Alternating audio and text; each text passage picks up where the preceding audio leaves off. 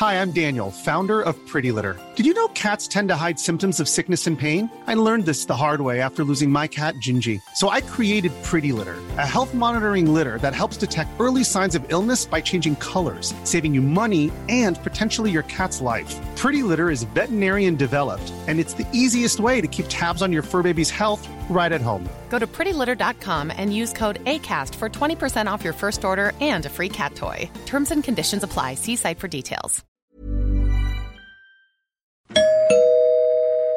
Werbung. Einfach lieben. Einfach glücklich und zufrieden, bis dass der Tod sie scheidet. Das ist noch immer die Idealvorstellung vieler Paare. Im Alltag aber begegnen Paare oft immer wieder den gleichen Konflikten, hängen sie in immer wiederkehrenden Mustern fest. Die Paartherapeutin Anna Wilitzki zeigt, wie Paare diese Konflikte erkennen und lösen können. Ihr Hörbuch Einfach lieben ist dabei äußerst unterhaltsam und fundiert und zeigt an vielen Beispielen aus Wilitzkis Praxisalltag, wie eine gute Liebesbeziehung gelingen und der Zauber vom Anfang der Beziehung neu belebt werden kann. Das Hörbuch erscheint als Download und im Streaming bei Argon Balance und als Buch im Rowold Verlag. Werbung Ende.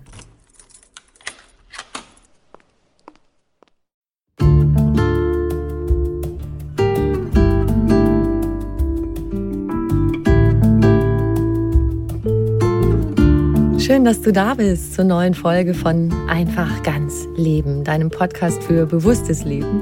Ich bin Jutta Ribrock, Moderatorin, Hörfunkredakteurin, Autorin und Sprecherin, unter anderem für Radionachrichten, Fernsehbeiträge und Hörbücher. In diesem Podcast spreche ich alle zwei Wochen mit außergewöhnlichen Menschen über alles, was unser Leben freudvoll, entspannter und auch spannender und intensiver machen kann. Heute ist bei mir Lukas Klaschinski.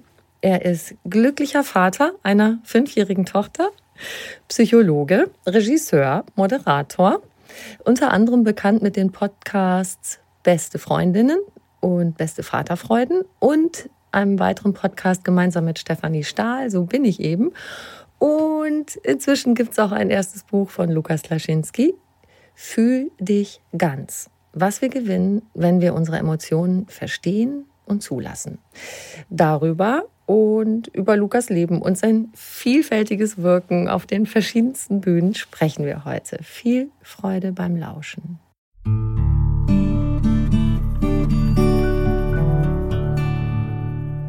Lieber Lukas, herzlich willkommen. Schön, dass du da bist.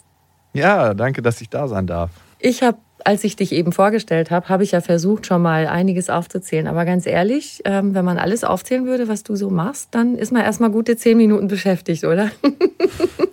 also damit jetzt hier alle wissen, mit wem sie es zu tun haben, äh, würde ich dir total gerne, das mache ich ab und zu, die Partyfrage stellen. Kennst du die Partyfrage? Ja. Ja, wir treffen uns auf einer Party und ich würde irgendwann sagen, ey, und was machst du so? Was würdest du dann antworten?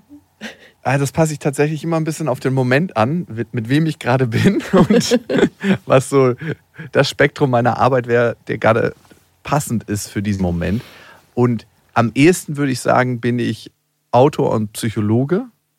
Und am Ende bin ich natürlich auch jemand, der immer interessiert ist an Menschen. In meiner psychologischen Arbeit, in meiner Arbeit als Moderator, als Regisseur. Also ich lebe immer von dem Kontakt mit Menschen. Und was mich im Kern interessiert, ist, wie ticken wir und was, warum fühlen wir, wie wir fühlen, warum denken wir, wie wir denken und warum machen wir Sachen, die wir machen. Das mhm. interessiert mich total bei mir selber, bei anderen Menschen und am Ende möchte ich, dass wir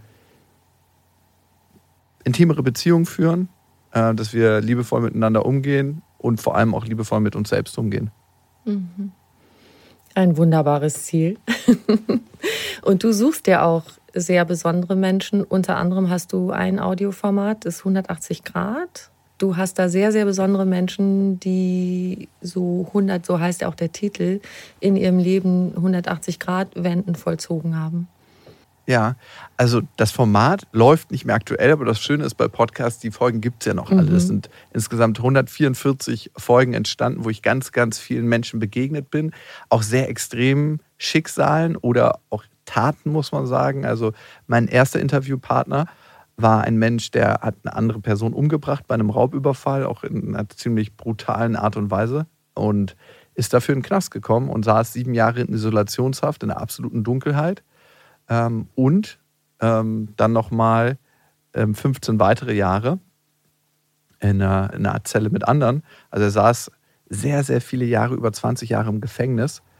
Und der hat sein Leben umgekrempelt im Gefängnis. Das heißt, er hat angefangen, die fünf Tibeter zu machen. Die hat er mir mitgegeben, die mache ich heute selber noch. Mhm. Das ist eine Art Praxis, eine Bewegungspraxis, wo man mehr Achtsamkeit integrieren kann. Und die haben ihn dann irgendwann gefragt, was machst du da eigentlich, Dieter? Warum, was nimmst du hier im Gefängnis? Hier kann auch keiner was reinschmuggeln. Er meinte, er nimmt nichts, er macht etwas. Er praktiziert Yoga und eben diese fünf Tibeter, hat angefangen, das im Gefängnis zu machen. Und dadurch hat sich sein Leben verändert. Und mich haben speziell bei diesem Podcast-Projekt Menschen interessiert, die ihr Leben tatsächlich radikal verändert haben. Und was hat dazu beigetragen?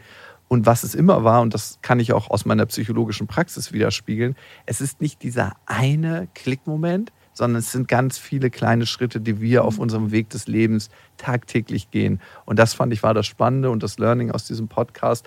Da kann ich unterschiedlichste Menschen treffen, aber das hat doch alle vereint. Mhm. Ja, Hammer gerade die Geschichte. Und am anderen Ende des Spektrums, sag ich mal, plauderst du mit deinem Kumpel über das, was ihr als Väter so erlebt oder was ihr als Jungs so erlebt, mit dem passenden Titel äh, Beste Freundinnen. Mhm. Und äh, da ist der, der Lukas der Jakob. Also ist jetzt, ist Jakob wie Lukas dein alter Ego? Es ist eine Seite, die man normalerweise vielleicht nicht in der Öffentlichkeit zeigen würde, die man mhm. nur mit seinem besten Freund bespricht. Und das Format heißt Beste Freundinnen, weil wir intime Gespräche führen, die wir sonst eher von Frauenfreundschaften kennen, auch über Gefühle, auch über das Innenleben und natürlich auch ähm, ein paar typische Klischees, ne? also über Dating, über unser Sexualleben, über all das, was uns bewegt. Und den Podcast hören vornehmlich Frauen tatsächlich. Also wir haben eine Hörerschaft von 80 Prozent Frauen, obwohl wir immer dachten, wir machen Männer-Podcast, hören den ganz viele Frauen. Und auch auf unseren Touren sind sehr, sehr viele Frauen da. Ja, und es ist ein wahnsinnig intimer Podcast. Ich würde auch sagen, dass ich mich für einige Folgen schäme im Nachhinein, aber trotzdem war es zu dem Moment die Wahrheit, die in mir war. Und ähm, ja, also es ist ein, auch auf jeden Fall ein Tagebuch unserer Freundschaft von meinem besten Freund und mir und auch meinem Geschäftspartner.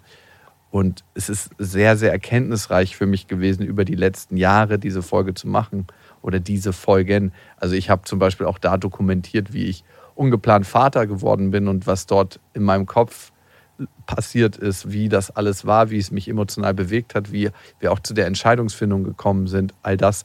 Und es war anscheinend was, was die viele Leute interessiert, weil es mhm. war die meistgehörte Folge 2017 auf Spotify, die meistgehörte Podcast-Folge. Wow, cool. Ja, und jetzt dein Buch. Fühl dich ganz. Also je länger ich diesen Podcast mache, ich habe so viel tollen Input hier und ich denke, es gibt so vieles, was wir mental verstehen. Also wie geht ein glückliches Leben? Wie begrenzen uns unsere Glaubenssätze? Wie können wir was anders machen? Und das wissen wir alles hier oben in der Birne. Und am Ende ändert sich nichts oder sehr wenig. Und ich stelle mir immer die Frage, wie kriegen wir das in unsere Zellen, also von Kopf in den Bauch? Und das ist im Grunde das Thema deines Buches. Du sagst, wir müssen überhaupt erstmal bereit sein zu fühlen. Mhm. Und wir müssen es auch wieder lernen. Ne? Also mhm. ganz, ganz viele Menschen, die haben sich über die Jahre das Fühlen abtrainiert und das fängt in unserer Kindheit an, wenn jemand zu uns sagt, hey, brauchst nicht weinen, brauchst nicht traurig sein, hab keine Angst. All das, dann bauen wir eine Distanz zu unseren Gefühlen auf und alle Gefühle sind für uns wichtig, weil sie wollen uns immer etwas sagen über unsere Umwelt und sie sind auch die Sprache, der Dialog, den wir innerlich fühlen. Wir haben ja nicht nur Gedanken in uns, sondern alles, was wir anfassen, was wir riechen, was wir schmecken, was wir sehen, wird innerlich übersetzt in Gefühle. Und darum sind die auch so wahnsinnig wichtig. Mhm. Es ist unsere Sprache. Und wenn wir nicht fühlen, werden wir innerlich stumm. Und das merkt man auch, weil das Lebensgefühl geht dann weg. Und darum ist es für mich so essentiell, die Dinge nicht nur kognitiv zu begreifen und unsere Welt, in der wir leben, gerade die westliche Kultur, ist sehr, sehr gut darin. Wir müssen alles wissenschaftlich erfassen, was ich auch für sinnvoll halte, aber wir müssen alles verstehen. Aber dass der ganz, ganz wichtige Part ist, auch das zu fühlen, Das vergessen wir manchmal auf diesem Weg. Und darum geht es mir in diesem Buch. Und ein Buch ist für mich auch immer eine persönliche Reise. Es war auch die Reise, auf die ich mich persönlich begeben habe. Und ich war für mich in meinem Leben oft zu weit weg von meinen Gefühlen. Ja, und du sagst auch, das Ziel ist nicht einfach möglichst viele angenehme Gefühle zu fühlen, sondern alle zu fühlen, auch Angst und Wut und Scham, weil sie uns auch was sagen. Ja, auf zwei Ebenen ist das wichtig. Einmal, weil sie eine wichtige Information für uns bereithalten. Ne? Das mhm. ist zum Beispiel, hey, ich habe Angst davor, dem Menschen das zu sagen, was ich wirklich fühle, weil ich Angst davor habe, abgelehnt zu werden. Aber wenn wir sie nicht fühlen, leiten sie uns auch indirekt, weil wir dann immer was tun müssen, um dieses Gefühl nicht bei uns zu haben. Mhm. Ich mache das und das nicht, weil ich Angst habe. Die meisten Dinge, die wir im Leben tun könnten, tun wir nicht, nicht weil sie zu gefährlich sind oder weil sie zu groß sind, sondern weil wir das Gefühl nicht haben wollen, das diese Situation auslöst. Mhm. Wenn wir bereit sind, dem Gefühl zu begegnen, unserer Angst, unserer Scham, unserer Traurigkeit, dann können wir eigentlich mit allen Situationen umgehen. Und das Krasse im Leben ist ja, wir denken manchmal, wir könnten so ein bisschen vorbeischlingern an den ganzen Gefühlen, aber die werden uns früher oder später sowieso begegnen. Wir alle werden wichtige Menschen in unserem Leben verlieren. Wir alle haben Angst. Alle Menschen auf der ganzen Welt haben Angst, auch wenn es manchmal so vorkommt, als ob es da ein paar draußen gibt, die keine Angst haben. Wir haben alle Angst. Ähm, wir alle empfinden Scham. Wir alle fühlen uns mal einsam. Und je besser wir damit umgehen können, desto besser können wir auch ein Leben gestalten für uns, das dafür sorgt, dass wir wieder auf die Spur kommen, wo wir ähm, die Gefühle auch erleben, die wir auch in unserem Leben integrieren wollen. Mhm. Genau, du hast gerade schon gesagt, dass es auch so deine eigene Reise war, dieses Buch zu schreiben und du selbst eher so ein Gefühlsvermeider warst. In, kannst du sagen, warum und wie sich das gezeigt hat? Ja, also warum, das ist, würde ich sagen, eine richtig große Frage, aber ich kann es auf einzelne Events in meinem Leben zurückführen, die passiert sind, wo ich gemerkt habe, da habe ich angefangen, bestimmte Gefühle in meinem Leben auszusperren und es waren für mich persönlich sehr dramatische Kindheitserlebnisse. Ich habe ähm, diverse Erlebnisse gehabt mit dem Ex-Freund von meiner Mutter, der einfach versucht hat, mich in meiner Kindheit sehr stark zu dominieren und äh, mich in meine Schranken zu weisen. Also er hat mich zum Beispiel mal an einem, an einem äh, Wintertag einfach in den See geschmissen, weil ich sein äh, Modellboot angefasst habe, um Boah. mir zu zeigen, dass er der Herr im Haus ist. Meine Mutter hat mich unter die heiße Dusche gestellt, aber hat den Typen wieder ins Haus gelassen. Und mir hat es immer ein tiefes Gefühl der Ohnmacht und Verzweiflung und Hilflosigkeit gegeben. Ich wollte irgendwann das Gefühl nicht mehr spüren ich wollte mich nicht ohnmächtig fühlen, nicht hilflos. Und was sich über mein primäres Gefühl, so nennen wir das in der Psychologie, gelagert hat, war ein sekundäres Gefühl der Wut. Wut ist ein Gefühl, was ganz klar unsere Grenzen signalisiert, bis hier und nicht weiter. Wenn du hier rüber gehst, dann wird was passieren, dann knallt Und ähm, ich hatte viel Wut in meinem Leben, wenn gerade männliche Autoritätspersonen in Anführungsstrichen über meine Grenzen geschritten sind. Und das kann, das konnte in Polizei Kontrollen passieren, wo mhm. die Beamten mir nichts Böses wollten, aber ein bisschen zu autoritär in meinem Empfinden aufgetreten sind, ein bisschen zu nah an mich ran. Es waren verschiedene Situationen, wo ich gemerkt habe, hey, hier klingeln meine Alarmglocken eigentlich ein bisschen zu laut und sind die Referenz auf ein altes Erlebnis und haben mit dem Hier und Jetzt gar nicht so viel zu tun. Und in dem Moment, wo ich meiner Ohnmacht, meiner Verletzlichkeit, meiner Angst wieder besser begegnen konnte, habe ich Klarheit gewonnen in diesen anderen Situationen und musste nicht mehr überreagieren, sondern konnte meine Vergangenheit, die ich eben auch erlebt habe, von der Gegenwart trennen. Und darum geht es ja in der Psychologie ganz, ganz häufig, dass wir Dinge wahrnehmen, aber immer durch den Filter unserer Vergangenheit. Das mhm. heißt, wir gucken nie auf die Realität, sondern immer durch die Brille der Erlebnisse, die wir bisher hatten. Und in der Psychologie ist es eine hohe Kunst, diese Brille abnehmen zu können und den gegenwärtigen Moment zu betrachten. Und es ist ein Anliegen von mir, in Fühl dich ganz, diesen Weg dorthin zu finden, weil wir können viel, viel besser mit den Situationen umgehen und reagieren auch auf manche Sachen gar nicht mehr so stark, weil wir wissen, die haben jetzt gar nichts mit uns zu tun oder der Polizist will mir nichts Böses oder das ist gar kein Angriff von meinem Kollegen, sondern das ist einfach eine unterstützende Geste. Mhm. Und du hast gesagt, äh, du hast äh, auf der Suche nach Hilfe, hast du die Akzeptanz- und Commitment-Therapie entdeckt, kurz ACT. Die beschreibst du auch total toll, finde ich, in deinem Buch, so Schritt für Schritt, dass man sich diese Tools auch selber aneignen kann. Kannst du uns so ein bisschen beschreiben, was macht genau diese ACT aus? Ich finde, die ACT und die, wo auch in über 3000 Studien erforscht von Psychologinnen und Psychologen wird die angewendet, die ist total auf dem Vormarsch. Ähm, die wird aber auch von Spitzensportlern und der Feuerwehr sehr erfolgreich angewendet. Das heißt, es ist ein Multifunktionswerkzeug.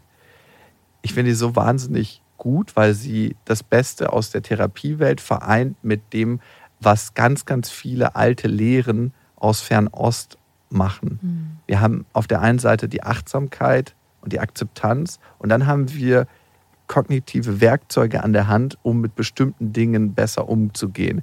Und das vereint macht die zu einem wahnsinnig starken Power-Tool, was wir bei allen Sachen verwenden können. Ob es jetzt äh, der kleine Konflikt im Alltag ist oder eine Riesendepression oder eine Angststörung. Und ähm, es bringt uns vor allem wieder mehr auf den Pfad des Lebens zu dem, was uns wirklich wichtig ist, zu mehr Lebensfreude und ist ein ganz, ganz tolles Krisentool eben auch. Aber auch in diesen ganz klitzekleinen Momenten, die wir jeden Tag im Alltag haben. Weil wenn es eins gibt, was uns unser Leben lang begleitet, dann sind es unsere Gefühle, ne? schon im mhm. Mutterleib bis zu unserem letzten Atemzug. Und wenn ich die Akzeptanz- und Commitment Therapy kurz vorstellen würde, die kommt aus Amerika, dann würde ich sagen, sind zwei Komponenten sehr, sehr wichtig, die ich als Gefühlsbereitschaft zusammenfasse. Einmal ist es die Achtsamkeit, das heißt die Gegenwärtigkeit im jetzigen Moment. Und warum ist das so wichtig? In dem Moment, wo wir immer in der Vergangenheit oder Zukunft sind, verpassen wir all das, was jetzt im Hier und Jetzt passiert. Ne? Und irgendwas in unserem Kopf sagt, wenn wir da und da sind, dann sind wir endlich im Moment. Aber wenn wir das mal nachgehen in unserer Erinnerung, gab es ganz häufig schon diese Momente, wo wir dachten, wir erreichen diesen Zustand wo wir dann letzten Endes uns entspannen können und alles ist gut, wenn wir das neue Haus haben, wenn wir diesen Job haben, wenn wir diese Partnerschaft haben, das Auto, das Studium geschafft, bla bla bla, you name it. Aber wir sind dann schon wieder in dem nächsten Moment in der Zukunft. So funktioniert unser Gehirn. Es ist auf Planung aus, weil das unser evolutionäres Erbe mit sich bringt. Und bei der Therapieform geht es ganz viel darum, im Hier und Jetzt zu sein. Ich rede gerade mit dir, gucke dich an, wir sind im Kontakt und dann merke ich auch an deiner Mimik und an meinem Gefühl, was sich verändert. Und ich kann meine ganzen Gefühle, die in solchen Momenten auch dabei sind, überhaupt wahrnehmen, wenn ich im jetzigen Moment bin. Und das andere ist die Akzeptanz, diese zweite wichtige Komponente. Ganz häufig wollen wir einige Gefühle, die wir haben, nicht wahrnehmen weil sie so unangenehm erscheinen, weil wir auch gar keine Übung da drin haben. Mhm. Das heißt, die Scham, wir sind ganz, ganz schnell dabei, irgendwie aus einer schamvollen Situation rauszugehen, weil wir die nicht spüren wollen. Das hat auch wieder was mit unserer Evolution zu tun. Scham hat immer bedeutet, dass wir gegen Gruppenregularien verstoßen haben. Und Gruppenregularien sollte man einhalten, zumindest vor 10.000 Jahren, weil der Ausschluss aus der Gruppe bedeutet hätte, verhungern, verdursten, erfrieren ähm, oder gefressen werden. Das heißt, Scham als Gefühl ist so groß, weil es immer mit Tod für uns verbunden mhm. Und wenn wir auch mit unserer Scham besser sein können und diese akzeptieren können und diese betrachten können, wie eine Forscherin, ein Forscher in der Qualität, die sie in uns auslöst, die, alle Gefühle machen sich immer erst körperlich bemerkbar. Ne? Mhm. Die Scham kann so eine Art Kribbeln auf der Brust sein, eine Enge im Hals, ein Druck auf den Schultern. Dann finden wir einen besseren Umgang und können uns entscheiden, wie wir uns verhalten wollen. Weil wenn wir nur reagieren auf unsere Gefühle, sind wir ständig die Marionetten. Viktor Frankl, Holocaust-Überlebender und ganz, ganz großartiger Psychologe, hat einmal gesagt, und das ist das Kernkonzept der Psychologie, zwischen Reiz, also dem, was reinkommt von außen und unserer Reaktion darauf, gibt es einen Raum, den wir betreten können. Mhm. Und wenn wir diesen betreten, können wir uns aussuchen, wie wir uns verhalten wollen. Und das bedeutet Freiheit. Da müssen wir nicht wütend reagieren, wie in meinem Fall, wenn mich die Polizei anhält, sondern ich kann der Situation angemessen reagieren. Und dafür brauchen wir unsere Gefühlsbereitschaft. Weil wir sonst immer von unserem Gefühl gesteuert werden, einfach nur und wie Marionetten das tun müssen oder es vermeiden müssen. Aber wenn wir da sind für unsere Gefühle, können wir uns dann danach entscheiden, wie wir uns verhalten wollen. Wenn man das lebt, verändert das wirklich alles. Wie wir in Beziehung sind zu anderen Menschen und wie wir in Beziehung zu uns selbst sind. Und das sind die zwei entscheidenden Faktoren für Lebenszufriedenheit. Ich finde diesen Satz ganz, ganz wundervoll. Und ich musste, auch als ich das in deinem Buch gelesen habe, so dran denken, was ich heutzutage manchmal mache, aber früher nicht so, dass ich tatsächlich manchmal so wie so, ein, so, so einen Schritt zurückgehe, so Abstand von mir selber nehme und denke, wieso fühle ich mich jetzt gerade so unbehaglich? Mhm. Äh, wo ich manchmal so sonst so drüber weggebügelt bin und einfach so weitergemacht habe. Und dann aber das so bei mir erkunde und denke so, ja genau, da hat gerade da war gerade so ein Satz oder bei mir sind so Sachen wie, wenn ich mich ungerecht behandelt fühle und wenn ich mich nicht erklären darf. Mhm. Also wenn das beides zusammenkommt, ist für mich total schlimm. Also das macht mir so ein Hilflosgefühl und auch ein Wutgefühl, wo ich denke so, ja, aber ich will das Wesens erklären dürfen ähm, und, und oder zumindest jemandem sagen dürfen, dass das jetzt echt ungerecht war und nicht okay war und so, ne? Und das sind so, so Momente und wenn ich das dann merke, dann kann ich so sagen, ja, das erkenne ich jetzt. Das ist ja eins von meinen starken Triggern. Kein Wunder, dass ich mich jetzt unbehaglich gefühlt habe, aber ich kann dann eine Distanz herstellen und sagen, ey, du kennst das und das ist vielleicht, der Anlass war jetzt gar nicht so groß. Der hat sich in mir so groß angefühlt und kann dann damit umgehen. Mhm. Ja, und du kannst dich entscheiden, wie du reagieren möchtest. Ne? Mhm. Und es kann auch manchmal in anderen Situationen sein, dass du sagst, ja, da ist jemand irgendwie über meine Grenze gegangen und, oder hat einen Kommentar fallen lassen, das nicht so angebracht war. Und dann kann man denjenigen fragen, du, hast du das jetzt eigentlich gemeint? Mhm. Das führt manchmal die Leute dazu, dass sie sagen, oh, das war jetzt gar nicht so gemeint. Oder dass sie es nochmal wiederholen und man merkt, man hat dann wirklich einen Konflikt. Aber wir können in dem Moment für uns einstehen und sagen, das und das ist meine Position und auch wieder mit anderen in einen freundlichen Kontakt gehen. Weil, wenn wir uns übergehen jedes Mal, dann führt das einmal dazu, dass wir erst zwei, drei Stunden später bemerken oder manchmal auch erst Tage später, wie ist es uns eigentlich in der Situation ergangen. Mhm. Dann können wir uns auch nicht beistehen in der Situation. Mhm. Und das andere ist, manchmal schlucken wir dann auch über Wochen oder auch Monate Sachen runter und explodieren an Stellen, wo es gar nicht angebracht ist, weil wir den ganzen Mist schon angestaut haben und eigentlich nicht das in den Situationen geklärt haben, wo es fällig gewesen wäre. In der Psychologie nennen wir das auch Überangepasstheit. Ehrlich gesagt glaube ich, dass wir das alle andauernd machen. Ja, 100%. das ist ganz, ganz viel. Und das kommt dann in der Beziehung raus, das kommt dann am Arbeitsplatz raus, mhm. das kommt in der Familie raus, gegenüber den Kindern oder so da brodeln Vulkane, die aus irgendeiner ganz anderen Quelle sich speisen. Ne? Lass uns doch so ein paar Tools nochmal benennen. Also du hast gerade schon gesagt, Tools jetzt aus der Werkzeugkiste von der, dieser ACT oder ACT, wie man es dann mhm. wahrscheinlich im Englischen sagt. Ähm, die Achtsamkeit, überhaupt erstmal bemerken, was passiert da gerade in mir. Die Akzeptanz, auch ein Gefühl annehmen. Mhm und dann haben wir so ein bisschen über dieses, ich gehe in die Beobachterposition und gucke mir das so aus der Ferne an. Das haben wir gerade ja auch schon angetitscht. Und einmal können wir uns angucken, wie aus dem Kinostuhl und dann können wir unsere Gedanken und Gefühle beobachten. Es ist ja ganz, ganz interessant, wenn wir mal unsere Gefühle uns angucken und unsere Gedanken.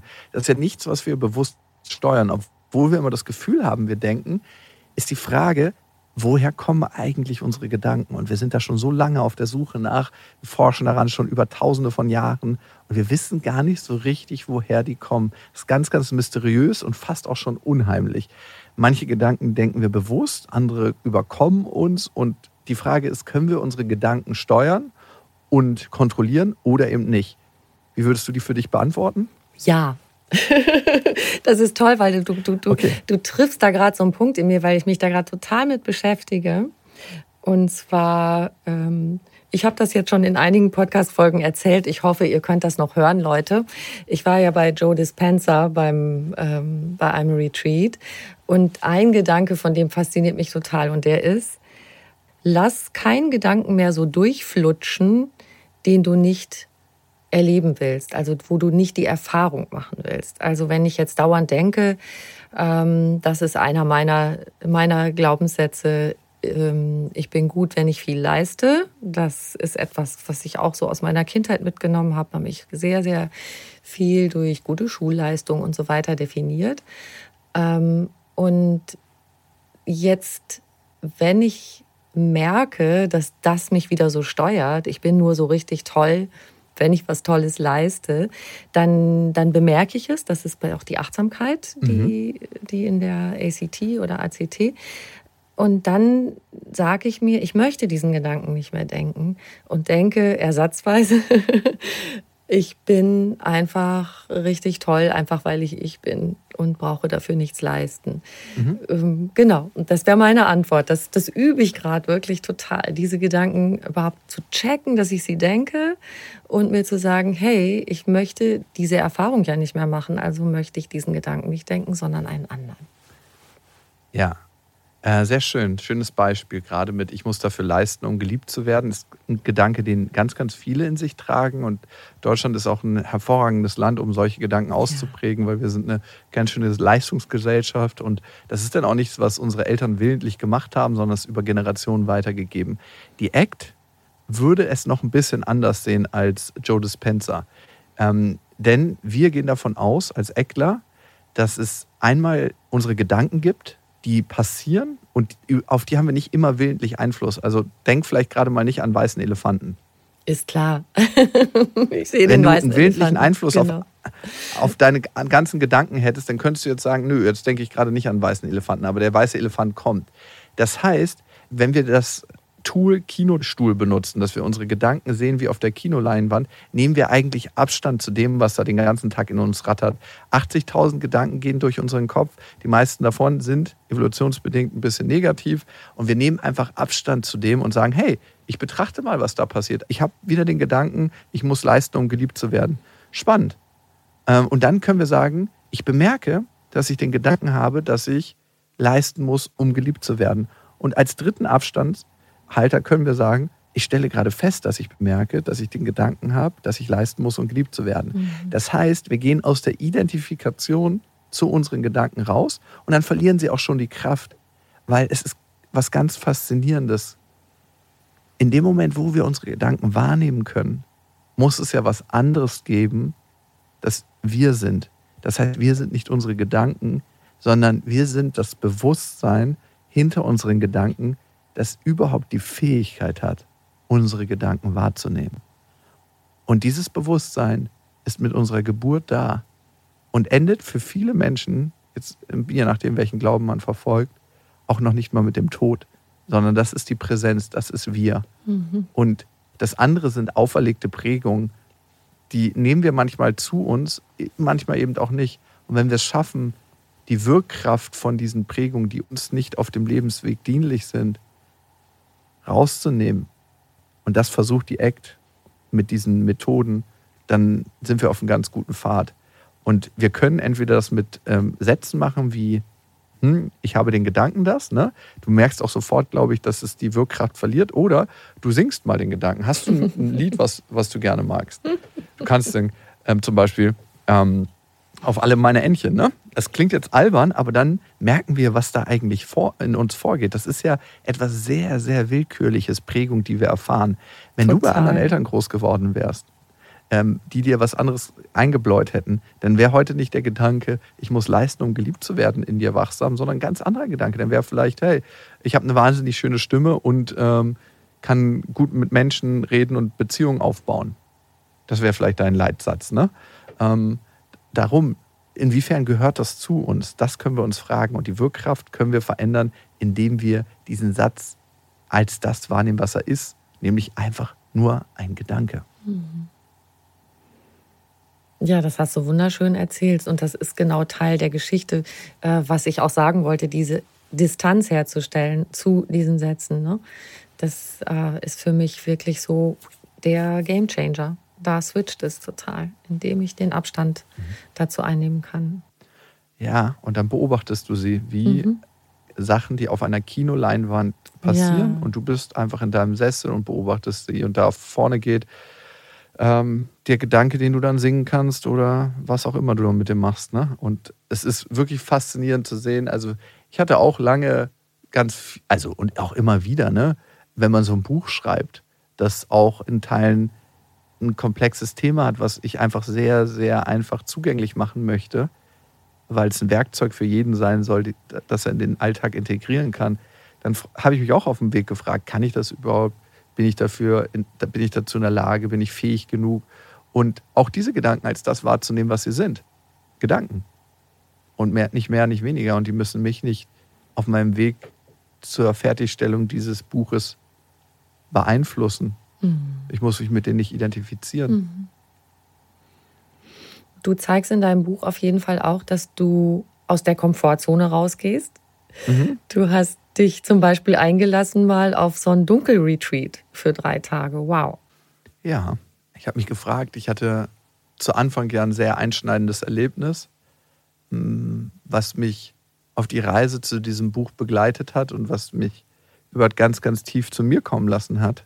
Ich hatte ein Nahtoderlebnis und ich habe einfach viele Erlebnisse gehabt in meinem Leben, wo ich gesagt habe, hier komme ich mehr zum Gefühl. Und eine Entscheidung war, in die Dunkelheit zu gehen und zu sagen, ich stelle mal alle äußeren Reize ab und begebe mich in die Dunkelheit. Keine Stimmen von außen, keine Geräusche von außen, keine Zeit, kein Handy, keine mediale Ablenkung, sondern nur Stille die ganze Zeit für drei Tage. Und was passiert dort? Erstmal sind alle Gefühle hochgekommen in mir, die ich sonst gar nicht haben wollte, wo ich mich ganz fantastisch schon abgelenkt habe. Und das Gefühl war, als ob der Raum, in dem ich war, das war in einem alten Keller von einem Gutshof, der extra dafür gemacht ist. Ne? Der wird schwarz gestrichen, alle Möbel sind schwarz, Fenster sind verschlossen, verklebt. Es gibt so eine doppelte Schleuse, dass wirklich kein Licht eindringt. Das ist so dunkel, du siehst die Hand nicht vor Augen. Und das Gefühl war, dass der, dass der Raum zu dicht versiegelt ist und ich keine Luft mehr kriege. Ja. Oh das war die ersten Stunden so, dass ich einfach gedacht habe, wow, also daran haben die jetzt nicht gedacht, dass hier auch noch Luft reinkommen muss in die Hütte. Und es war, als ob ich in einem Raum ohne Wasser ertrinke. Und das waren einfach meine Gefühle, die ich über die Jahre vermieden hatte, die hochgekommen sind und denen ich begegnet bin. Und danach sind die ganzen Situationen, wo ich auch Leid kreiert habe, ähm, hochgekommen, die ich vermieden hatte über die letzten Jahre. Und es sind ganz, ganz viele Erinnerungen in mir hochgekommen, die ich schon verdrängt hatte und die gar nicht mehr da waren, aber dann wieder hochgespült wurden und natürlich die ganze Zeit ihre Wirkung auf mich hatten und auch ihre Wirkung in meinem Leben entfaltet haben. Und ich konnte alles dort fühlen in der Dunkelheit und durch diese einzelnen Gefühle durchgehen. Und am Ende war es wie ein riesiges Zentrum der Gefühlsbereitschaft, zu alledem Ja zu sagen und dem zu begegnen. Und ich hatte immer den Gedanken, dass es wahnsinnig langweilig ist, mit mir alleine Zeit zu verbringen. Ich habe das auch jahrelang vermieden. Und das war das erste Mal, dass ich mir so richtig begegnet bin. Und ähm, die letzten, es müssen ungefähr 24 Stunden sein, weil man weiß ja nicht, wie die Zeit vergeht. Man hat ja auch keine Uhr, wo man ab und zu drauf gucken kann. Ähm, habe ich einfach gemerkt, ähm, dass die wirklich schönste Reise nicht auf meinen ganzen Reisen irgendwo auf der Welt stattgefunden hat, sondern dass die schönste Reise immer in mir selber stattfindet. Mhm. Und es war, ich glaube, auf der einen Seite die krasseste Erfahrung, die ich je in meinem Leben gemacht habe, und auf der anderen Seite die befreiendste Erfahrung. Ähm, und das ist quasi die Basis. Wir gehen zusammen auch durch die Dunkelheit in dem Buch, fühle ich ganz. Es war mir ganz, ganz wichtig, dass das nicht im Buch nur zum Verstehen ist, mhm. sondern ein Buch zum Fühlen, wo man eben auf der Herzensebene das erfassen kann, was dort passiert und auch in seine eigenen Erinnerungen reingeworfen wird oder reingeführt wird. Das ist immer mit Begleitung. Ich hoffe, ich kann die Leserinnen und Leser an die Hand nehmen und wir gehen da gemeinsam durch. Und dafür war es mir wichtig, mich vollkommen aufzumachen, auch in den Sachen, die man vielleicht als professioneller Psychologe in so einem Buch nicht offenbaren würde, wo man immer sagen würde, ja, ein Psychologe hat diese Themen nicht mehr. Der ist davon befreit. Also der ist so ein bisschen über den Dingen. Zwischen Gott und der Welt ist immer ein Psychologe, der über den Dingen schwebt. Aber genau. so ist es natürlich nicht. Ne? Wir haben auch unsere eigenen Themen. nur weil wir die Berufsgattung haben, heißt das nicht, dass wir diese irdischen Themen nicht haben und durch die gehe ich halt durch mit allem, was dazugehört und begegne denen mit meinen Gefühlen, die dazugehören. Ne? Ja. Das ist wirklich total berührend. Wie schön, dass du das so machst in deinem Buch. Und das Nahtoderlebnis, das wäre schön, wenn du das vielleicht auch noch kurz erzählst, weil du es angesprochen hast. Das war dieser Unfall beim Kitesurfen, richtig? Ja, ich war in Südafrika und äh, Südafrika ist für mich immer so ein Land, wo ich viele Dinge nachholen kann, die in meinem Berufsalltag manchmal untergehen und wo ich sehr darauf bedacht bin, gar nichts zu machen, außer Sport und mit Freunden treffen und gut essen und all das. Und da hatte ich mir auch vorgenommen, wieder mal zu kalten. Und ich bin kein sonderlich guter Kalter gewesen. Ich habe seitdem auch nicht mehr wieder auf dem Brett gestanden. Okay. Ähm, dann dachte ich mir, ich nehme mal lieber Unterricht. Ähm, ja. Ich habe mir einen Kiteboard-Lehrer geholt. Es war wahnsinnig windig an dem Tag und es ist einer der Spots, der Weltklasse-Spots, die sehr herausfordernd sind. Man hat äh, viele Wellen und wie gesagt den starken Wind. Er hat mich eingehakt in den Schirm und man trägt so ein Trapez um die Hüfte, wo man fest an dem Kite verbunden ist, also an diesem großen, riesigen Drachen. Und den muss man sich so vorstellen wie einen überdimensionalen Lenkdrachen. Mhm. Und das ist ein Wahnsinn, wenn man da dran hängt. Man merkt einfach die Power der Natur. Und ich bin ein paar Mal raus und reingefahren mit dem Brett und es, es, hat auch alles gut geklappt, bis auf einmal der Kite dann runtergekracht ist am Strand. Ich hatte irgendwie falsch eingelenkt. Und der Kite-Lehrer hat den aufgenommen, weil es direkt am Strand passiert ist, also nicht auf dem Meer. Und ich habe einfach so direkt gesagt, ja, nach oben mit dem Ding. Und er hat ihn losgelassen. Und in dem Moment habe ich erst realisiert, dass die Leinen verknotet sind. Mhm. Und in dem Moment, wo die Leinen verknotet sind, hat man eigentlich keine richtig gute Kontrolle mehr mhm. über den Kite.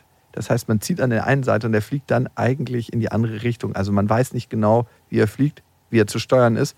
Es ist noch eine Windböe gekommen und ich wurde einfach rausgerissen aus meinem Brett und war auf einmal zehn Meter oben in der Luft. Leider nicht über dem Wasser, sondern über dem Sandstrand. Wow. Und mich hat so ein tiefes Gefühl der Ohnmacht erobert. Es hat alles in mir ausgefüllt. Und ich wusste einfach, als ich da oben war, ich überlebe den Sturz nicht auf den Strand. Also es war, das ist, es war 100% klar für mich, ich sterbe. Weil es einfach zu hoch war. Und im ersten Moment dachte ich so, wow, das war aber jetzt schnell, das Leben. Man macht sich ja nie so richtig Gedanken über die eigene Endlichkeit, bis sie dann da ist. Oder bis sie einem mit dem Tod begegnet. Und ich dachte, wow, krass, das ging schnell vorbei. Also ich hätte gedacht, das geht hier ein bisschen länger. Und im gleichen Moment, und das ist alles in Bruchteilen einer Sekunde passiert, war ich auch ganz dankbar für die ganzen Sachen, die ich erleben durfte. Ich ging so richtig ruckartig nach unten. Das heißt nicht nur, dass ich die Fallgeschwindigkeit hatte, sondern der Kite hat mich noch runtergezogen. Und ich bin mit dem Kopf und mit, dem, ähm, mit der Schulter zuerst letzten Endes aufgeprallt. Und ähm, ich kann mich noch so an, den, an, an das erste bisschen erinnern, wo mein Kopf den, auf den Sand geprallt ist, aber danach war alles schwarz. Und ich kann auch nicht genau sagen, wie lange alles schwarz war, aber ich weiß, als ich dann das erste Mal die Augen aufgemacht habe, dass so Leute um mich standen. Es hat sich so ein Kreis von Leuten um mich gebildet. Irgendwann kam dann auch der Krankenwagen und das erste, was ich gemacht habe, als ich die Augen aufgemacht habe, war so das Signal zu meinen Füßen zu geben, könnt ihr euch noch bewegen, weil ich mm. hatte einen pochenden Schmerz im Nacken und ich mhm. dachte, wow, du lebst, aber du bist bestimmt querschnittsgelähmt. Und das war das Erste, was ich gemacht habe, dass ich dachte, so, kannst du dich noch bewegen? Und ich konnte mich bewegen, aber ich, ich wollte mich nicht bewegen, weil ich dachte, wenn ich jetzt eine falsche Bewegung mache, weil ich dachte, mein Nacken ist gebrochen, mhm. ähm, ist alles vorbei. Und äh, ich bin dann auf eine Liga eingeladen worden, diese typische, wo man dann so, so wo der Kopf stillgelegt wird und mein Neoprenanzug wurde aufgeschnitten, ich in MRT rein und niemand konnte sich so wirklich erklären, wie ich diesen Sturz überlebt habe. Sowohl der Kite-Lehrer nicht, der gesagt hat, das ist der schwerste Unfall, den er je gesehen hat, an einem Weltklasse-Spot, wo Leute 30, 40 Meter durch die Luft fliegen. Äh, sowohl der, die behandelnde Ärztin am MRT meinte, das ist unbeschreiblich. Und auch meine Physiotherapeutin meinte, es ist eigentlich nicht möglich, dass man so einen Sturz überlebt. Und für mich stand natürlich die Frage, warum habe ich das überlebt? Gibt es sowas Übernatürliches, so wie das gesagt hatte, hey, wir halten mal deinen Nacken zusammen, dass du noch länger Vater sein kannst? Und wie möchte ich mein Leben gestalten? Das war die große Frage, die sich daraus ergeben hat. Wie möchte ich mein Leben gestalten? Die zweite Hälfte meines Lebens. Und ich war 39 bei dem Unfall und Männer werden ja so im Durchschnitt 78 Jahre, das heißt, es ist genau die Hälfte. ähm, das heißt, das ist die Kernfrage im Buch, wie möchte ich mein Leben gestalten? Und ich habe sehr auf Distanz zu meinen Gefühlen gelebt und es gar nicht so richtig gemerkt. Es kam mir vor wie ein Leben durch eine Milchgasscheibe. Und ich habe gesagt, ich möchte lebendiger und gefühlsverbundener leben mit mir und zu den Menschen, mit denen ich einfach mein Leben gestalte und denen ich begegne. Wow. Und diese Reise beschreibt dieses Buch. Mhm. Krass. Also das tatsächlich fragt man sich, so wie du das beschreibst, wie du das überlebt hast. Also dass dein Kopf, dein Nacken, deine Schulter, dass da nichts, es war ja dann auch nicht gebrochen, ne? Es war war eine Stauchung, ne? Ja, und ich habe ähm, jahrelang in meinem Leben gerungen. Also ich habe eine recht gute ausgebildete Nackenmuskulatur und bei Kindern, die viel im Leben erlebt haben in ihrer Erziehung, also die viele Sachen hatten, die sehr bedrohlich waren, sagt man auch, die bilden eine stärkere Nackenmuskulatur aus. Also es können viele Faktoren sein, aber es kann auch ein Faktor gewesen sein, den wir jetzt noch nicht psychologisch erfassen können, den wir nicht mit den Messmethoden zur Verfügung haben. Ähm, ne? Wir sagen ja ganz häufig, und das ist immer was, wo man sich fragen muss, stimmt das oder können wir es noch nicht erfassen? Ich kann es nicht psychologisch erfassen oder nicht wissenschaftlich messen, darum gibt es das nicht. Weiß ich nicht immer, weil wenn ich vor 100 Jahren mir angucke, was konnten wir da alles messen, dann können wir heute schon viel, viel mehr Dinge messen, die wir damals noch nicht messen können. Gab es die Dinge deswegen vor 100 Jahren nicht? Ich würde sagen, gab es schon, wir konnten sie nur nicht erfassen. Und vielleicht gab es da was, ähm, dieser Wunsch, noch länger Vater zu sein, der meinen Nacken besonders resistent gemacht hat in dem Ja. Moment des Aufpralls. Vielleicht ist es Bewusstsein gewesen. Ich weiß es nicht. Aber ich bin hier und ich lebe und ich konnte Ja. dieses Buch so schreiben und schön. ich konnte die Beziehung zu meiner Tochter weiterführen. Und das ist.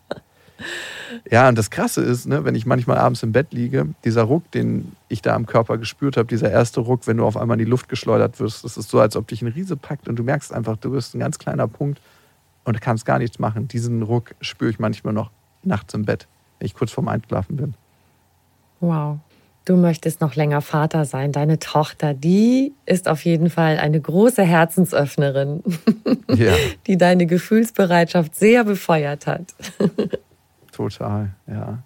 Ich glaube, ähm, für ähm, alle Eltern, für alle Onkels, für alle Tanten, für alle Menschen, die sowieso mit kleinen Kindern zu tun haben, die wissen, dass Kinder auf eine ganz bestimmte Art sehr wahrhaftig machen, weil Kinder ganz nah dran sind an ihren Gefühlen. Ne? Die betreten oft nicht den Raum zwischen Reiz und Reaktion, aber die sind sehr, sehr lebendig mit ihren Gefühlen. Und da können wir total viel lernen. Also die haben noch diese Gefühlsangebundenheit, diese Gefühlsbereitschaft. Viel unfreiwillig, weil sie es auch eben noch nicht äh, abtrainiert bekommen haben. Aber ähm, ich habe mich auch gefragt, ähm, was möchte ich denn für ein Vater sein? Und das ist mir einfach ein großes Anliegen, ne? ein Vater zu sein, der emotional präsent ist und ähm, der in Verbindung ist. Ich glaube, das ist das Wichtigste. Ne? Viele fragen sich ja, bin ich schon abgesichert? Habe ich das Materielle zur Verfügung? Die Forschung zeigt, das, was wir wirklich brauchen, um Kinder zu erziehen, ist emotionale Präsenz, eben diese Gefühlsbereitschaft, die ich in Fühl ganz beschreibe. Deswegen ist es für mich nicht nur ein Buch, wo man sich selber findet oder Beziehung zu anderen besser aufbaut, sondern auch ein Buch für alle Menschen, die mit Kindern zu tun haben und speziell für Eltern. Das finde ich so wichtig. Und ich musste dran denken, wir haben doch eben das Thema besprochen, wodurch fühle ich mich wertvoll? Und dieses Ding, ja, durch Leistung, nur dann bin ich, bin ich wertvoll.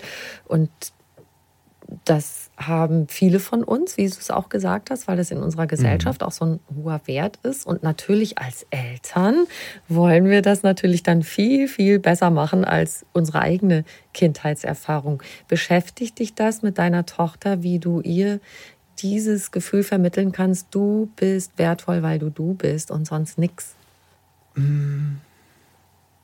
Tatsächlich, wenn ich so ganz ehrlich bin, gar nicht so richtig, weil ich das Gefühl habe, das integrieren wir ganz gut in unseren Alltag. Für mich ist wertvoll zu sein, dass man Aufmerksamkeit bekommt und dass man wirklich die ganze Präsenz hat in dem Moment, wo man im Gespräch und im Kontakt ist. Das heißt, ich möchte ihr nicht auf einer Arschbacke zuhören, wenn sie mir was erzählt, sondern ich möchte ihr wirklich hör- zuhören.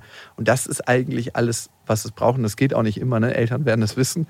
Manchmal ähm, fragen auch Kinder irgendwas in Momenten, wo man gerade um eine scharfe Kurve fährt und man denkt so, ja, kann ich dir jetzt halt gerade nicht beantworten oder äh, manchmal ist man auch einfach gestresst und genervt. Auch das darf sein, aber da auch in Kontakt zu sein. Ey, ich bin gerade ganz schön ähm, mit anderen Sachen beschäftigt.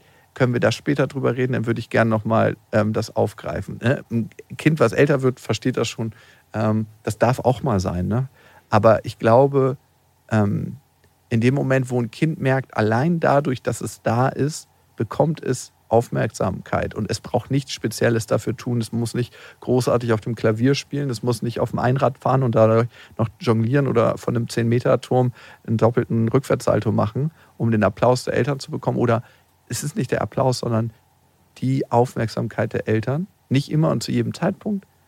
Das, dann weiß ein Kind schon, dass es wertvoll ist, dass es genug ist, ohne etwas extra tun zu müssen. Mhm. Ja, und das mit dieser echten Aufmerksamkeit, das finde ich ein ganz großes Ding. Das ist, indem wir so viel Ablenkung, wir als Erwachsene auch so viel Ablenkung haben, auch, ich sage mal in Anführungszeichen, immer schwieriger geworden. Vielleicht ist es gar nicht schwierig, sondern wir müssen nur dran denken. Also das typische, also ich habe mein, ich bin noch ein paar Tage älter als du und ich habe den Kinderwagen geschoben und lachend und nickend zu meiner Tochter äh, reingeschaut. Und ich sehe aber auch ganz viel, dass man das ganz toll machen kann, den Kinderwagen schieben und dabei aufs Handy gucken kann. Und das finde ich voll traurig, mhm. wenn ich das sehe. Weil dieser Blickkontakt und dieses Hey, ich bin da und, und, und schau dich an auch äh, ja. wichtig ist. Ne? Ja, total, 100 Prozent. Ne? Und ähm, klar, man kann ein Tablet dem Kind geben, dann ist es auch ruhig und man guckt selber auf dem Tablet. äh, und was macht man dann da auf dem Tablet? Man ist in sozialen Netzwerken und will eigentlich soziale Bedürfnisse befriedigen. Und das könnte man auch machen, wenn man die beiden Tablets wegschiebt. Ähm, das ist ganz, ganz wichtig, diesen, diesen Kontakt zu haben. Und ich empfehle da immer, in dem Moment, wo wir bei bestimmten Aktionen unser Handy dabei haben, wo wir es eigentlich nicht brauchen, müssen wir die ganze Zeit in der Vermeidung sein. Nämlich, ich gehe jetzt nicht an mein Handy. Viel leichter ist es, das Handy einfach mal für bestimmte Sektionen am Tag zu Hause zu lassen. Weil brauchen wir das wirklich oh immer? Oh mein Gott, ohne Handy unterwegs. Ja. Wow, yes. Oder auf dem zweiten Nokia 3210 umsteigen. Ähm, da ist man bestimmt nicht so oft drin. Noch so ein ganz altes Ding, wo man nur anrufen kann oder Anrufe empfangen kann. Mal, wenn alles schief geht, eine SMS rausfeuern. Oha. Ja. Vielleicht so ein letzter Punkt noch, was, ähm, was im Grunde mit diesem Nahtoderlebnis einherging, dass du so in dem Moment so, so sehr wusstest, was deine Werte sind. Und das glaube ich, ist ein ganz, ganz toller Kompass, oder? Wenn wir uns das zwischendurch einfach ab und zu mal richtig klar machen. Was ist mir so richtig wichtig? Ja, die Werte, das, was uns im Leben wirklich am Herzen liegt und das auch unabhängig davon, was andere Menschen meinen, was gesellschaftliche Werte sind oder nicht, sind das eigentlich im Leben, was unser innerer Kompass ist, wonach wir unser Leben ausrichten können, dürfen, sollten. Und in dem Moment, wo wir wissen, es bleibt keine Zeit mehr auf der Erde, bleib, ist ganz, ganz klar, was deine Werte sind. Ne? Und ich glaube nicht, dass jeder ein Nahtoderlebnis braucht, um seine Werte rauszufischen. Wir streben und investieren oft Zeit in Dinge, die eigentlich gar nicht so wichtig sind, weil wir denken, sie sind wichtig. Ne? Äh, antworten auf tausende von E-Mails, gehen ganz, mhm. geben ganz viel Zeit in unserem Beruf, ähm, in tausend andere Sachen. Aber was ist uns, uns eigentlich wichtig? Ne? Und für mich ist es tatsächlich Familie. Für mich sind es meine Freunde, die Beziehung, die ich führe zu ihnen. Für mich ist es aber auch lebenslanges Lernen. Ähm, für mich ist es tatsächlich Sport und gesunde Ernährung. Für mich ist es aber auch Zeit mit mir selber. Und wenn man das merkt, und meine Tochter ist natürlich in, Familie inkludiert und auch ein ganz großer Wert, ne? Ähm, wenn man das merkt, dann kann man sein Leben A darauf orientieren und danach ausrichten und B kommt man auch durch stürmischere Zeiten, wenn man diese Werte wirklich fest in sich trägt, weil wir alle werden Ablenkungen in unserem Leben erfahren oder auch Zeiten, wo wir ähm, ins Trudeln kommen könnten. Und wenn wir da nicht unsere Werte an der Hand haben, können wir unser Leben nicht ausrichten. Und Werte sind natürlich nichts, wenn wir diese nicht auch leben und unser Leben danach ausrichten. Und dabei hilft uns eine ganz wichtige Komponente der ACT, nämlich das Commitment. Ich nenne es Vertrag mit uns selbst dass wir wirklich ganz konkret sagen, ich möchte jetzt zum Beispiel für äh, für dieses Jahr Spanisch lernen. Wie sieht das denn ganz konkret aus, mein Spanisch lernen? Das heißt für mich, erstmal einen ganz kleinen Schritt in die Richtung machen. Ähm, eine App runterladen, mit der ich das tun kann, wo ich jeden Tag fünf Minütchen da reingucke und erstmal so mich anteste. Und das ist ganz spezifisch, diese App runterzuladen. Es ist terminiert von der Zeit, fünf Minuten. Ich gehe auch damit um, was ist, wenn ich mal überhaupt gar keine Lust habe. Ich mache mir Alternativpläne. Und eine befreundete Psychologin, die ist ganz witzig, die hat immer so lustige Alternativpläne für sich. Und ich habe auch einen davon im Buch beschrieben. Sie hat den Plan, zweimal in einer Woche zwischen ihren Therapiesitzungen in der Mittagspause joggen zu gehen. Und sie hat den ah. Plan A, joggen zu gehen und den Plan B, ähm, nämlich eine Sache, die sie davon abhalten könnte. Plan B ist, bei schlechtem Wetter joggen zu gehen. Das heißt, selbst wenn regnet, es regnet, kann sie Plan B aus der Tasche ziehen und sagen, ja, da kommt Plan B zum Tragen, ich gehe bei schlechtem Wetter joggen. Den Plan B finde ich großartig, weil der Plan B ist ja normalerweise, was mache ich stattdessen? Ne? Dann mache ich mir einen Kaffee und ein Stück Kuchen. ja. Aber dass der Plan B genau dasselbe ist wie Plan A, egal wie es Wetter ist, finde ich total klasse. ja. Sehr da kann man sich selber ein bisschen austricksen. Ja. Also da haben wir jetzt schon ganz viel ähm, gute Ideen, sowohl das von deiner Kollegin als auch das von dir. Also wir können jetzt nicht mehr sagen, wir haben es nicht gewusst. Ne? Wir haben jetzt so viele gute Ideen auch aus deinem Gespräch mitnehmen können. Also äh, bleibt uns nichts anderes übrig, als einen Plan und ein Commitment und einen Vertrag mit uns selber zu machen. Ja, zwei Sachen noch zum Ende. Mir ist wichtig, dass wir nicht nur sagen, wir haben es nicht gewusst, sondern dass wir irgendwann nicht mehr sagen, ich habe es nicht gefühlt. Mhm. Und ich glaube, das ist so entscheidend, dass wir angebunden leben. Und die Forschung zeigt, wenn wir das Gefühl fühlen, was in dem Moment aktuell ist und was eigentlich repräsentativ für die Situation ist, sind wir glücklicher, zufriedener und angebundener ans Leben. Und das andere Wichtige ist die Selbstfürsorge. Ähm, wie viel Selbstmitgefühl haben wir mit uns in unserem Leben? Weil durch jede Trennung, durch die wir gehen, von Anfang bis Ende ist eine Person immer an unserer Seite. Und das sind wir selber. Und wenn wir da mit wärmenden Händen hinter uns stehen können und unseren Rücken halten. Und diese Techniken zeige ich auch in diesem Buch. Gehen wir einfach viel besser durch das Leben und mit einem Lächeln. Und das ist mir so wichtig, dass wir anfangen, wie Freunde mit uns umzugehen. Und in dem Moment, wo wir so mit uns selber umgehen, können wir auch besser mit anderen umgehen. Das ist wirklich eine ganz wunderbare Frage. Würdest du so mit einer guten Freundin, einem guten Freund umgehen, wenn wir uns mal wieder innerlich so ein bisschen selber fertig machen und beschimpfen. Und die Vorstellung, hey, wie wäre das eigentlich, wenn jetzt meine Freundin käme und sagen würde, ich habe es verkackt heute, ich habe da schlecht präsentiert, ich habe, ich würde sie umarmen und sagen, ey, komm her, fühlt sich jetzt ja. nicht gut an, und beim nächsten Mal wird es wahrscheinlich besser. Vielleicht muss ich gar nichts sagen, sondern sie einfach umarmen. Also umarme dich selbst, wenn du eine Präsentation verkackt hast. ja, und vielleicht ganz wichtig, der psychologische Mechanismus dahinter. Ne? Ich habe mir das auch immer angehört und gedacht, so ja, ja, stimmt schon, aber irgendwie habe ich auch Bock, leistungsfähig zu bleiben. Die Leistungsfähigkeit steigt mit Selbstmitgefühl. Und warum ist das so? In dem Moment, wo jemand auf uns wartet, der uns noch einen Arschtritt in Anführungsstrichen verpasst, wenn wir irgendwas nicht so meistern, wie es unseren Vorstellungen entspricht, entsteht ja Stress in uns. Mhm. Wenn wir wissen, wir schließen eine Sache nicht so gut ab und da ist jemand, der uns bestraft dafür, das sind nämlich wir selber, dann entsteht Stress. Und Stress sorgt dafür, dafür ist Stress evolutionär gemacht, dass wir weniger Möglichkeiten zur Verfügung haben. Das heißt, entweder freezen, nach vorne gehen, äh, in den Kampf oder in den Rückzug. Aber all die anderen Möglichkeiten, die noch an der Seite sind, die sehen wir nicht. Und das wollen wir ja eigentlich, um eine Situation bestmöglich zu meistern. Darum ist Selbstmitgefühl ganz entscheidend für unsere psychologische Auswahlmöglichkeit. Und ich glaube, das hilft auch manchen Menschen, die denken, sie brauchen diesen inneren Drill Sergeant, hm. das loszulassen und zu merken, wie funktioniert denn, wenn ich es nur einmal mache, dieser andere Weg? Der gefällt mir auf jeden Fall viel besser, lieber Lukas. ich habe am Schluss immer noch eine Frage an meine Gäste, die möchte ich dir auch stellen. Mhm. Was ist für dich persönlich Glück? Glück ist, in kleinen Momenten überrascht zu werden vom Leben und es zu genießen. Das Glück ist ganz kurz oftmals nur so eine Prise. Und mein letzter Glücksmoment war tatsächlich, äh, meiner Tochter beim Malen zuzugucken und zu merken, wie sie ihre Tage verarbeitet auf Papier und da total drin versunken ist. Und ich total versunken darin, das zu beobachten, einfach nur. Ähm, ja, Glück ist, glaube ich, viel, viel kleiner und viel, viel zerbrechlicher manchmal, als, als, als, wir, als wir glauben. Wundervoll. Danke für diese schönen Worte auch noch am Schluss. Sehr, sehr schön. Ja, danke für deine schönen Fragen und äh, mir hat es auf jeden Fall großen Spaß gemacht.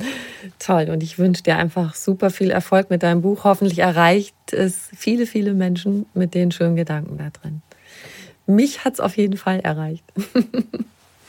Sehr gut, ja. Ich denke auch, das ist ein Buch für alle Geschlechter, auch, auch, ähm, auch für Männer.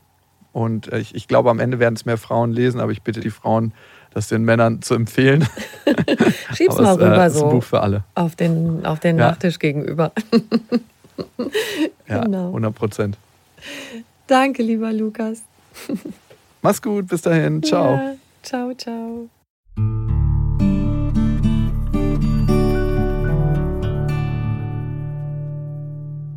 Ich hoffe, du konntest dich ein bisschen von Lukas mitreißen lassen, mehr in deine Gefühlswelt einzutauchen und dich mehr mit all deinen Gefühlen zu zeigen. Wenn du mehr über Lukas Klaschinski erfahren möchtest, schau gern in die Show Notes zu dieser Folge. Da findest du auch einen Link zu seinem Buch und zu seiner Website. Und wir zwei würden uns auch riesig freuen, wenn du uns eine kleine Bewertung schreibst auf Apple iTunes oder Spotify. Ganz, ganz lieben Dank dafür. Noch mehr Anregungen für einen bewussten Lebensstil bekommst du auf einfachganzleben.de und noch mehr tolle Podcasts findest du auf argon-podcast.de. Du kannst diesen Podcast überall hören, wo es Podcasts gibt und dort auch kostenlos abonnieren. Alle zwei Wochen gibt es eine neue Folge und ich freue mich, wenn du wieder dabei bist. Ich wünsche dir einen wunderschönen Tag.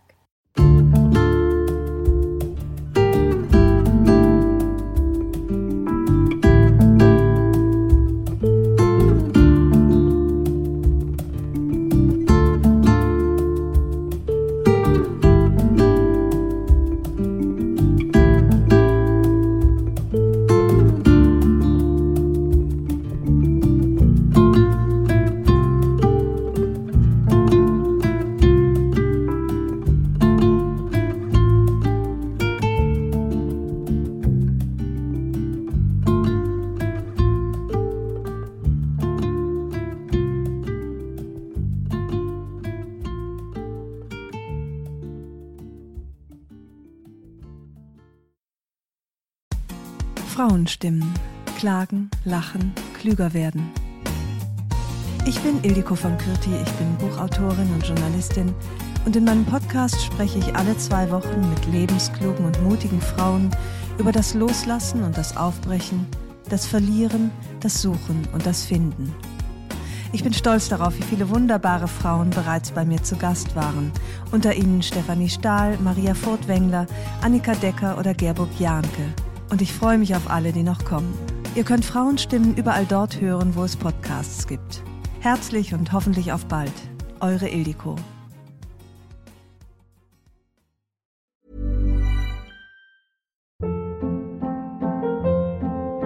Hold up. What was that? Boring. No flavor. That was as bad as those leftovers you ate all week. Kiki Palmer here, and it's time to say hello to something fresh and guilt-free. Hello Fresh. Jazz up dinner with pecan-crusted chicken or garlic butter shrimp scampi. Now that's music to my mouth. Hello Fresh. Let's get this dinner party started. Discover all the delicious possibilities at hellofresh.com.